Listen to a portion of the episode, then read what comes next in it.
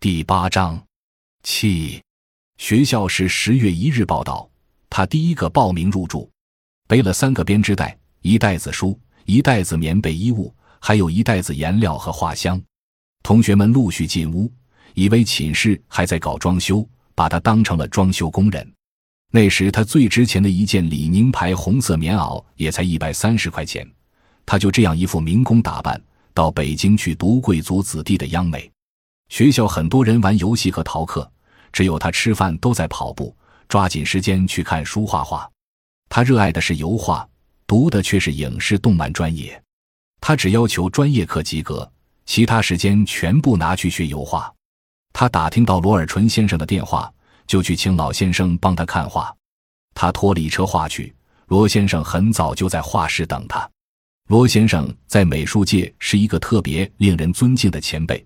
对他说：“你的画不要经常给别人看，要给懂你的人看，并说，在我看来，你这些画都很不错，有个人语言的苗头，但还要注意哪些方面的构图等等。”从此之后，他就经常去拜访罗先生，也是一个很低调的人，告诉他很多道理。他已经开始意识到，艺术是大艺术范畴，你必须要吃百家饭。他开始对国画、刺绣、石刻、民间版画等都产生兴趣。想借鉴各种美术语言，最后形成一个自己的风格。他把中央美院的专业书全部通读了一遍，跟着各位老师学习此前他闻所未闻的电影欣赏、镜头分析、音乐与戏剧分析。人为什么美？声音为什么好听？一个乐剧来源于哪个选段？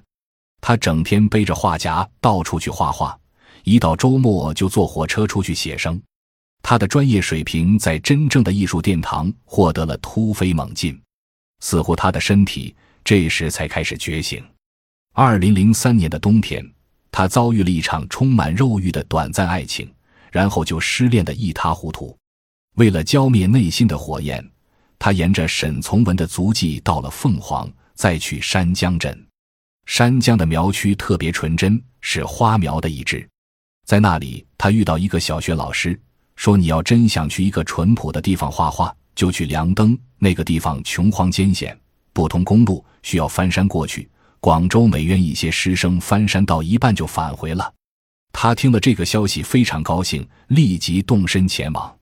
他到了那里之后，似乎一切都跟他儿时的感觉很像，跟沈从文书上的人物风景重合在一起，感觉到冥冥之中有一种缘分，就想扎住那里画自己的东西。二零零四年底，面临毕业创作，他关于梁登的一个小的脚本很快就通过了。这个脚本叫《年关》。他又回到梁登去寻找那里的音乐，那里的每一个构图，住在那个苦寒的寨子，去感受每一个角落。他画了很多草稿，老师看他这么较劲，也从心里觉得这个孩子不错。毕业创作给了他一个一等奖。他的毕业论文叫《从生活到创作》。毕业作品叫《年关》，记录了梁登苗寨过年的悲欢离合。这个小视频他花了八千多张手稿去完成，画完之后再去上色。毕业前夕，系主任说：“你这个片子的结尾要明谢谁谁领导，还有一些不相识的人。”他说：“对不起，你提的这些我一个都不会感谢，我只感谢梁登的父老乡亲。”这种性格，他既不可能留校。也不愿去求职，毕业之后只好回到梁登，但是还欠三万块钱学费和其他费用，学校直接把欠费者的名字写在教室门口。幸好有三个同学帮他解决了困难，后来他去办了一个美术培训班，才把欠账还完。